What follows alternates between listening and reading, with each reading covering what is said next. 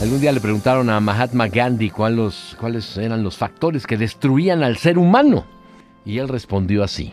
La política sin principios, el placer sin compromiso, la riqueza sin trabajo, la sabiduría sin carácter, los negocios sin utilizar la moral, la ciencia sin humanidad, el amor sin utilizar la verdad, la oración sin caridad, la vida me ha enseñado que la gente es amable si yo soy amable, que me rodeo de personas tristes si yo estoy triste, que todos me quieren si yo los quiero, que todos son malos si yo los odio, que hay caras sonrientes si les sonrío, que hay caras amargas si estoy amargado, que el mundo a mi alrededor está feliz si yo estoy feliz que la gente se enoja si yo estoy enojado, que las personas son agradecidas si yo estoy agradecido.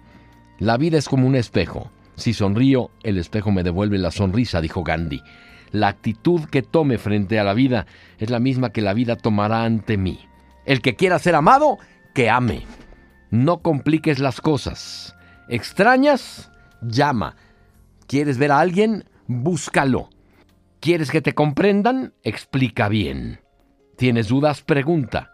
¿No te gusta algo? Deséchalo. Cámbialo. ¿Te gusta algo? Cuídalo. No lo pierdas. ¿Tienes metas? Cúmplelas. ¿Quieres amor? Empieza por amarte a ti mismo. Estar vivo no es lo mismo que vivir.